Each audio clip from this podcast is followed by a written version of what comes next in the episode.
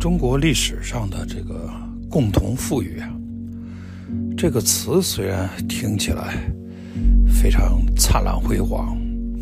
但是在“共同富裕”这个呃这个问题上真正追究起来，那么在中国历史上，唯有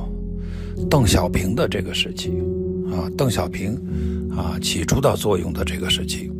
啊，真正实现了共同富裕啊。我们必须知道啊，共同富裕它是一个相对概念，啊，相对的概念啊。如果说在历史上啊，历朝历代啊，那都是封建王朝啊，那无非是帝王将相、才子佳人啊。所谓的富裕，所谓的财富，那么只跟这些人啊，也就是帝王将相啊、才子佳人啊密切相关的啊，跟普罗大众一点关系都没有。所以，在这个历史朝代，我们就可以把它放在一边了啊。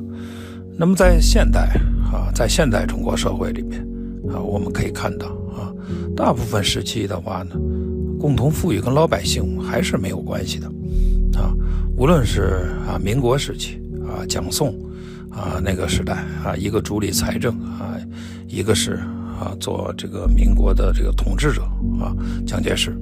那他们也是啊，集中权力啊，只不过理由可能是有差异的啊，集中权力的理由是有区别的啊，但他还是依旧是集中权力。在这种情况下呢，呃，财富啊，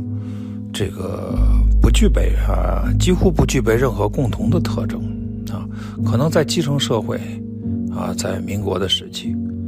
也可以有没人管啊，也可以发财，但基本那个。时代的中国社会根本不具备发财的条件，不具备发财的环境，你怎么发财呢？啊，还是只有少数人的事情啊，发财啊，富裕是少数人的事情啊。那么到了邓小平的这个时期的话呢，我们可以清楚的看到啊，共同富裕确实在很大程度上啊实现了啊，尤其是啊过去不可想象的一批人啊，也实现了富裕啊。比如说我在国外啊，我也可以看到一些，啊非常阔绰、很富有的啊年轻人，啊开着保时捷了，啊抽着雪茄了，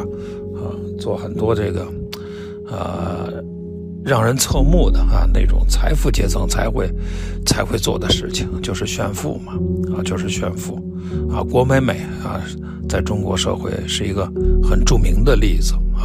但他们为什么能炫富呢？他们为什么有资本啊？有这个钱做炫富呢？啊，因为他们有父亲啊，有一肯定是有一个家庭里面有一个发财的人啊。这种发财的人啊，呃，实际上在中国的这个社会当中，在过去啊，他们根本没有机会啊。他们是社会的底层啊，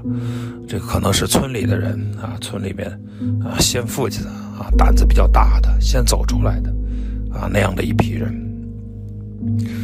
在很多边远的地区，我们依然可以看到房地产商、开发商啊，依然可以看到很多非常有钱的人啊。在很多的县城啊、边远的地方，我们依依然可以看到那种惊人的高消费，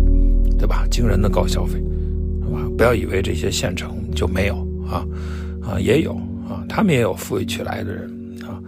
那么可能有人会讲啊，那些特权啊，都是权力的啊，权力中人啊，才有这种情况。那权力来自他的钱来自于哪里呀？他还是来自于社会啊，啊，来自于社会啊，对吧？就是社会当中有有有钱人啊，那么他们才跟才可以再跟有钱人在一起。那么这些有钱人的话呢，在邓小平的这个这个主导时期的话呢，他非常普遍，他往下下沉啊，下沉到这个社会的呃基础层面。啊，无论是边远的县城啊、村庄，还是，呃，各种各样的行业啊、各种各样的产业部门啊，都涌现出来了一批一大批，啊，这种财富人士啊，所谓的高净值人群啊，这在中国啊历史上是，呃，从未有过的这种现象。所以要谈到共同富裕啊，啊，应该还是说这个。呃，这个邓小平主导的这个时期啊，是在，呃，中国社会啊，无论从历史还是现代啊，真正实现了啊，在一定程度上实现了啊共同富裕啊，在其他的地方跟邓小平主导的这个时期相比的话呢，啊就差得很远啊，历朝历代啊都是一样的，差得很远啊。如果走向集中权力啊，权力只要一集中，资源就肯定是集中啊，你的钱他的钱啊都是资源啊，那么这些资源啊都会集中到一个地方啊，这个就是。这个集中啊，不会导致整个社会财富和普遍富裕的基本道理。